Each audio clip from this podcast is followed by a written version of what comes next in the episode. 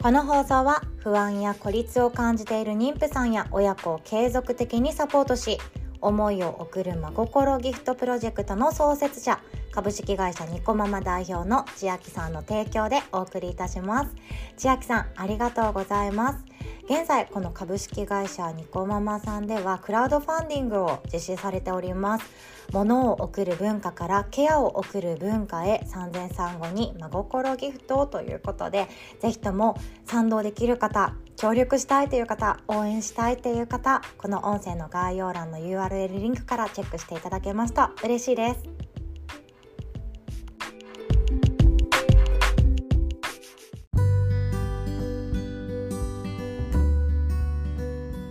んにちは、あやのです。今日も一日が始まっていますね。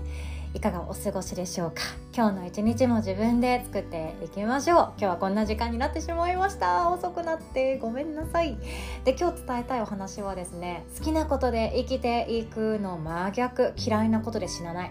嫌いなことで死なないために嫌いなことをする時に大事にした方がいいマインドっていうお話です。私はですね好きなことだけで生きていこうなんて思ってない人間で。いやゆくゆくはですね好きなことだけで生きていけたら楽しいかもしれないっていうことはあるんですけど私の中で幸せって比べていいものだって思ってるんですよね。嫌いなことをする瞬間があるから好きなことをしている時ってより一層好きなことやってて最高って思えたり何かストレスを感じる瞬間があるからこそストレスから解放されている瞬間がああリラックスってなったりするなっていうその差を 差というかもう階段の段差ですよね。それが結構癖になってるタイプの人間なので好きなことだけで生きていくとかワクワクすることだけを仕事にするっていうのはあまり思っていない人間です。そんな私が語る嫌いなことで死なないために嫌いなことをする時嫌なことをする時に大事にしたいっていうマインド私の中でもありますので今日はそのシェアをさせていただきたいなと思っております。その前に一つだけお知らせをさせてください。4月1日の朝はお忙しいでしょうか？お時間空いてますでしょうか？ハワイの機能性学の玲子先生の教師歴25年なんですけども玲子先生が開催してくださいます親子で学ぶ心ののなぜ脳ってあの大の小のの脳の話です。こうやってポッドキャストで喋ると脳ってちょっと聞きづらかったりしますよね。ごめんなさいね。心と脳そして体って全てつながっています。例えば私の娘のお友達にもいるんですけれども大きな音が苦手なお友達がいたりとかあとはうちの娘自体がそうなんですけども友達同士が喧嘩しているのを見て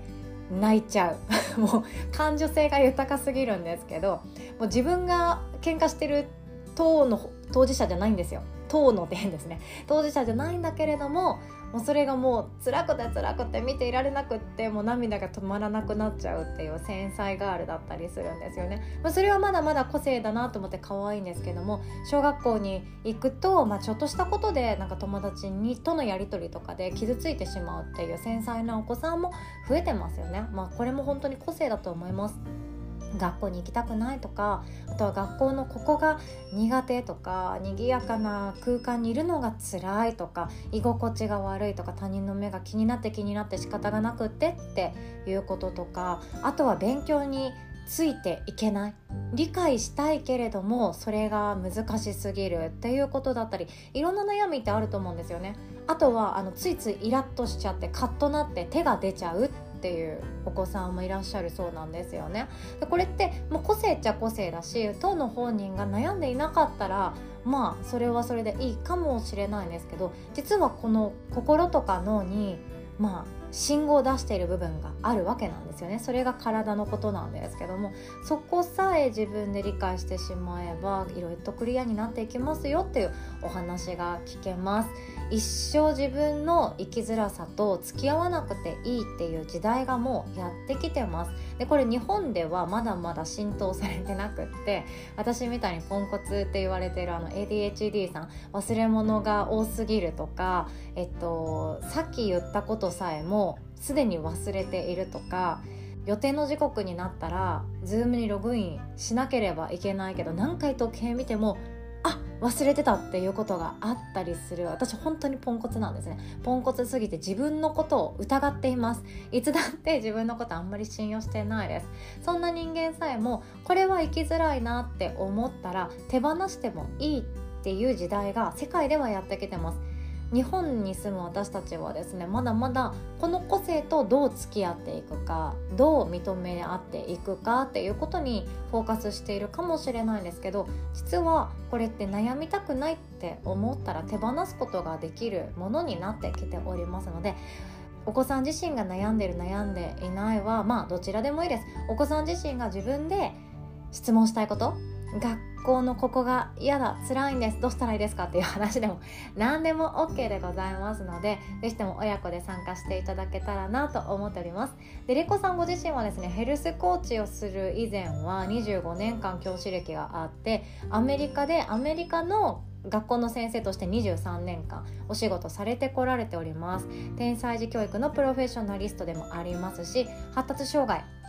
グレーゾーン教育っていうところもあの専門だったそうなんですよね。いろんなことも日々日々学ばれていらっしゃる方ですのでお母さんお父さんそしてお子さん自身が何でも質問投げかけていただけたらいいんじゃないかなと思っております。ご予約の際にあの何でも書いてくださいという質問フォームを設けております。でそこはですねお子さんがもしあの文字まだ書けませんという場合は一緒にあのお父さんお母さんがお子さんにインタビューをしながらどんなことを聞きたいって言いながら記入していただけたらなと思いますので親子の絆がまた深まるきっかけになっていくんじゃないかなと思います。詳細はこの音声の概要欄の URL リンクからチェックしていただけますと幸いです。お会いできますの楽しみにしております。ということで本題に行きましょう。嫌いなことで死なないために嫌いなことをする時に大事なマインドっていうお話です。マインドっていうのでもうそのまま心構えなんですけど結論を言ってしまうとあ私これ嫌いなんだって自分で言っちゃう。それだけで OK だったりします。でどうしてもですね好きなことだけで生きていってる人、まあ、好きなことだけじゃなくても好きなことを仕事にしてる人とか好きなことをやってる人って輝いて見えます。私もずっとこの輝いて見える人と比べてやりたいことが分からなくってそれさえも何もできてなくってそっちに行きたいけど向かう自信もなく周りのことを気にして今ここにいるっていう時間を長くしてきたので自己肯定感はそのせいでだだ下がりしてたんですよね。まあ、テレビの世界とかってもうやりたいことをやってる人がテレビに映るじゃないですか。ちっちゃい頃から見てそうだったんですよねなんか素敵な人たちだなとか輝いてる世界だなとか雑誌とか本とかもそうじゃないですか。好きなことを極めてる人が本出していたり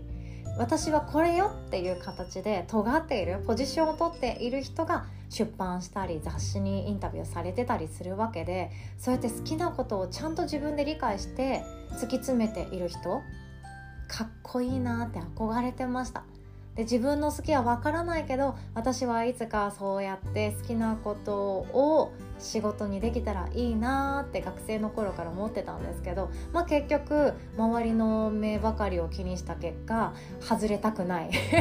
王道を外れたくないっていうそっちを優先させた結果私は自分の好きが分からなくなっちゃって好きで生きていくっていうのは私には無理なんだなって思っていました。でも好きって見つからなくてよくってただただ気づいていくものなんですよね。食べ物が何が好きっていうのと一緒ですよね。食べたことあるものの中で私これ好きなんだよねって言えるじゃないですか。食べたことあるものの中で私この食べ物はちょっと無理なんだよねっていうのがあるじゃないですか。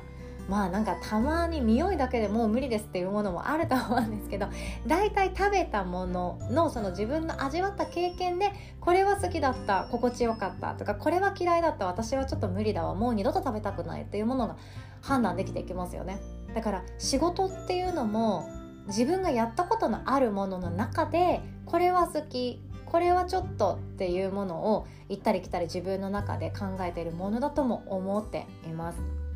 で今日一番伝えたいのは嫌いだって思ったら嫌いだって思っていいんですよ。嫌だって思ったら嫌だって思っていいんですよ。これが一番大事です。嫌って気づかずになんか悶々とするけど私まあやるは私しかいないんでしょ？誰にも頼れないんでしょ？あの人じゃあ私がやってあげるわよって言いながらやる作業といや私これ嫌いなんだよね。私も嫌なのになんであの人押し付けてくんのかな？私はこの作業が嫌いなのだってね。こうこうこうでこういう理由だから私はこの作業が嫌いなのよ。まあでもやっとこっかなっていう感じ。嫌いっていうのを認めてからやるってその中でも自分の中で感情に気づいてあげてるんですよね。自分の感情をしっかりと味わっているんですよね。嫌だなって味わってからやることと嫌かどうかも分かんない。好きかどうかも分かんない。考えてる暇がない。とりあえずやる。やらなきゃいけないからやる。これって味わってないんですよね。地に足がついていない感じ。その状態を何度も何度も繰り返していくと私たちは本当に自分の好みが分からなくなります。自分の好みが分からなくなると自分がどう生きたいかが分からなくなっていくんじゃないかなって思ってるんですよね。だから嫌いな仕事をする嫌いな作業をする時は嫌なんだけどさって自分で思っちゃうのも手です。まあ、人によってはその中でもいいところ探しましょうよとか私だったらその洗い物っていう作業作るのは好きなんですよ。作るのは好きなんだけど洗い物が嫌ってだけなために料理をすることさえも逃げていた時期があります。洗い物が嫌すぎて。結局洗うの私じゃんってなるから料理したくないってあったんですけど、まあ、最近は玲子先生のおかげもあって料理するのが楽しくて楽しくて仕方がなくってその嫌だなって思っていた洗い物にも意味を見出すことができてきたんですよね。これちょっと余談なんですけど私の中で洗い物っていう作業が最近めちゃくちゃ輝いています。それどういうことかっていうと洗い物のレベルが上がったとかそんなんじゃないんですよ。洗い物をしている間だけは誰にも話しかけられず自問自答ができるっていうことが判明したんですね。いやこれ私なんで今まで気づかなかったんだろうって思ったんですよ。例えば車の運転してるじゃないですか。子供を子供園に送る時にまあ私も車使って送ることあるんですよね。10分ぐらいかな片道。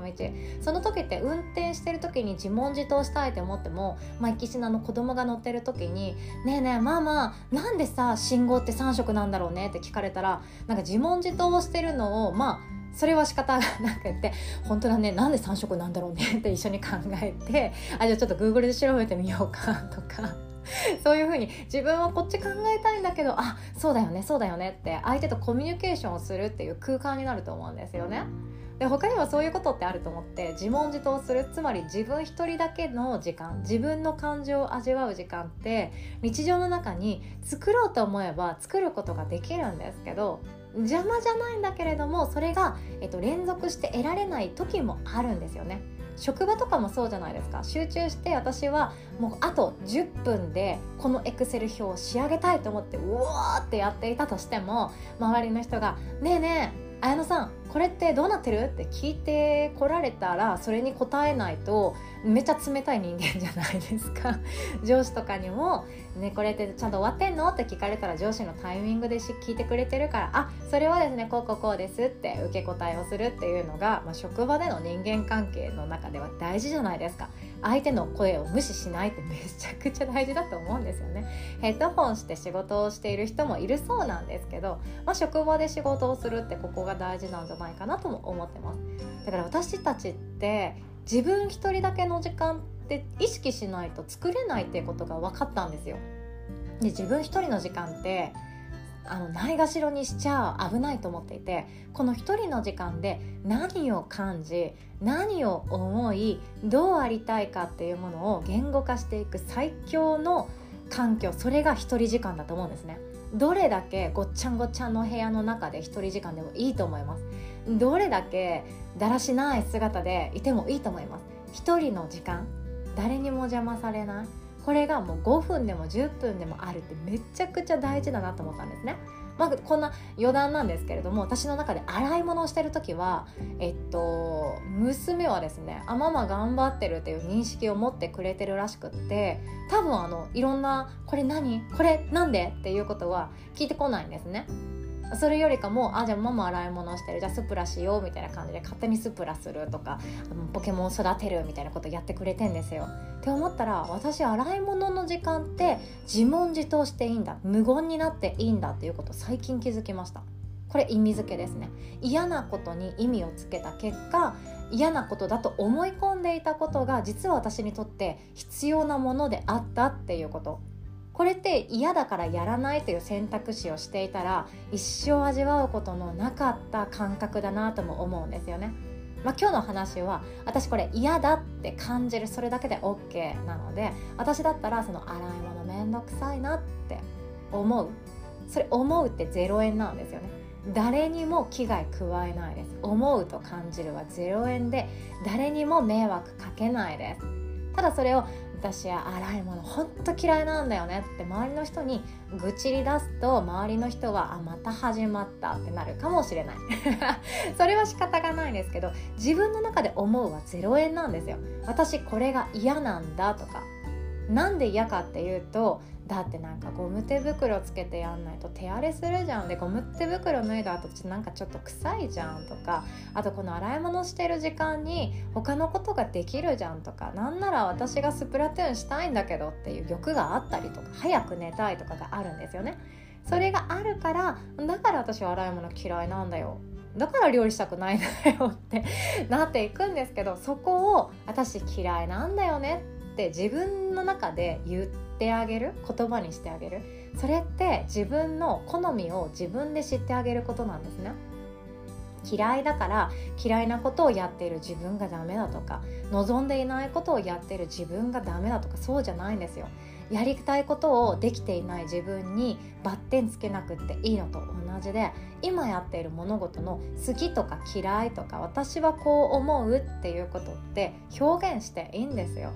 なんで表現しづらいかっていうとそれをちっちゃい頃やっている上でもしかしたらあんたのそれはわがままよって言われた経験があるかもしれません。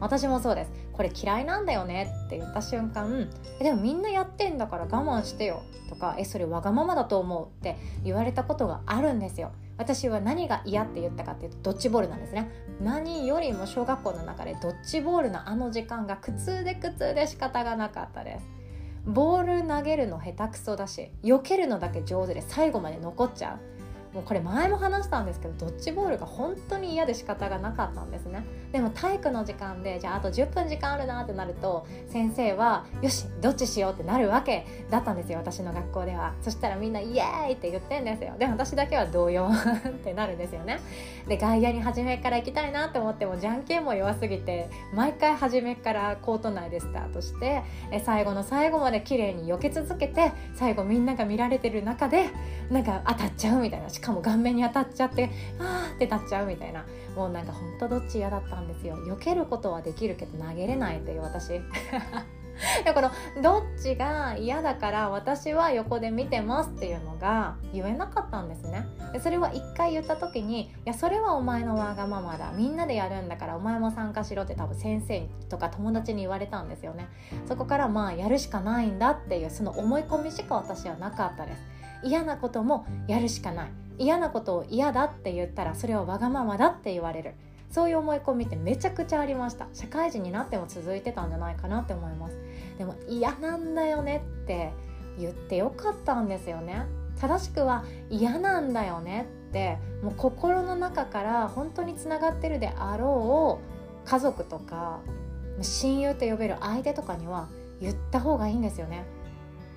そっかそっかって言ってくれるだけなのであれば言った方が良かったと思うんですよね。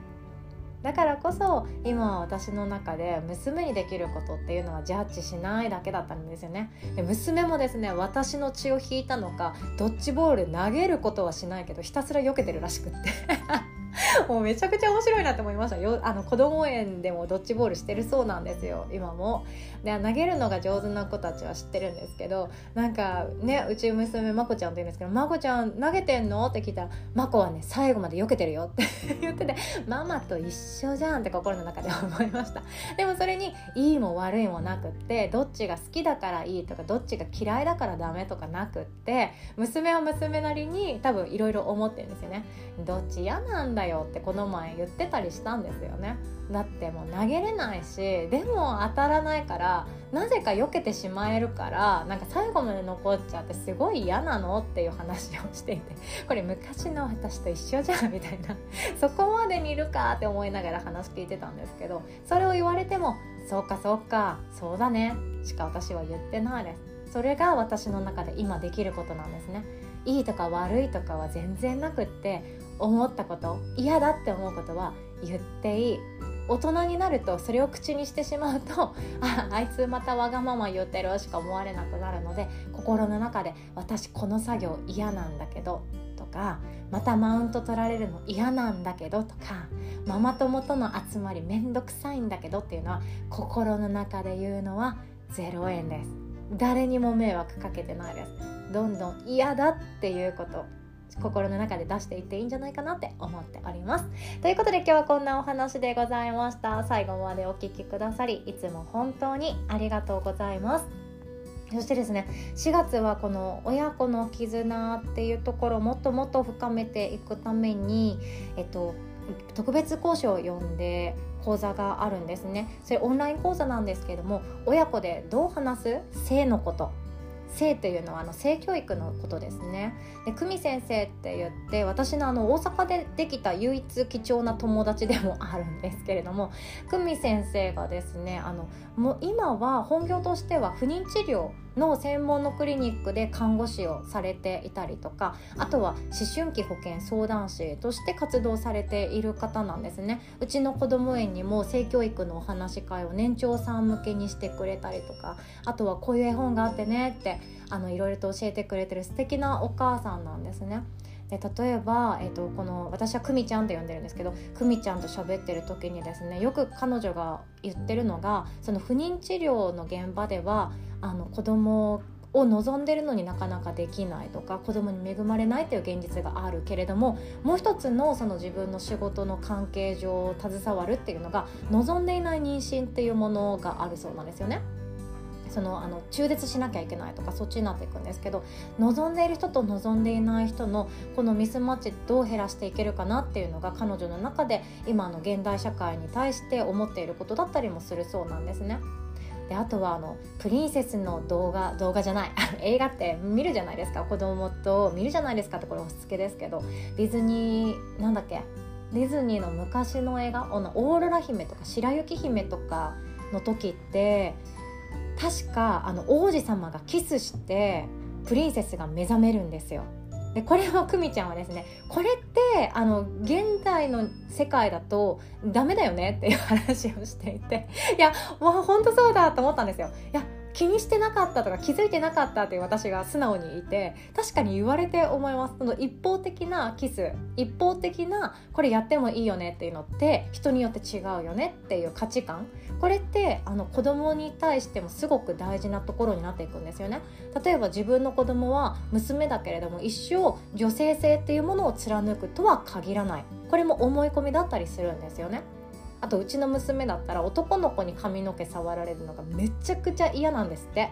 可愛いなって思うんですけどだから男の子が触ってきたらもうやめてって言って払いどけるそうなんですよ。でもこれって昔の私だったらなんかえなんかかわいそうじゃない男の子がとかって言っちゃって仲良くしてねとかって言っちゃうと思うんですけどいや今なら違いますよ。別の答え方ちゃんと分かってます。でもそういうのって本当に何でしょうね親子で話しておくとか親子でしっかりと向き合っていくことって大事だなって思ったんですよ。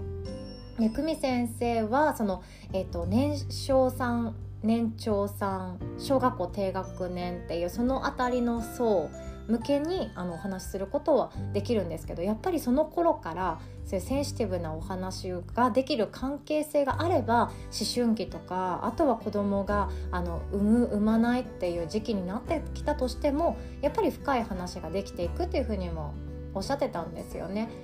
親子の関係性っていうものもそこからできてるなっていうふうに私も感じましたので是非ともお悩み抱えていらっしゃる方いらっしゃればこのオンライン講座出てほしいなって思ってます。ヨガの日ファミリーに関しましては無料で参加できますので是非ともご予約してください。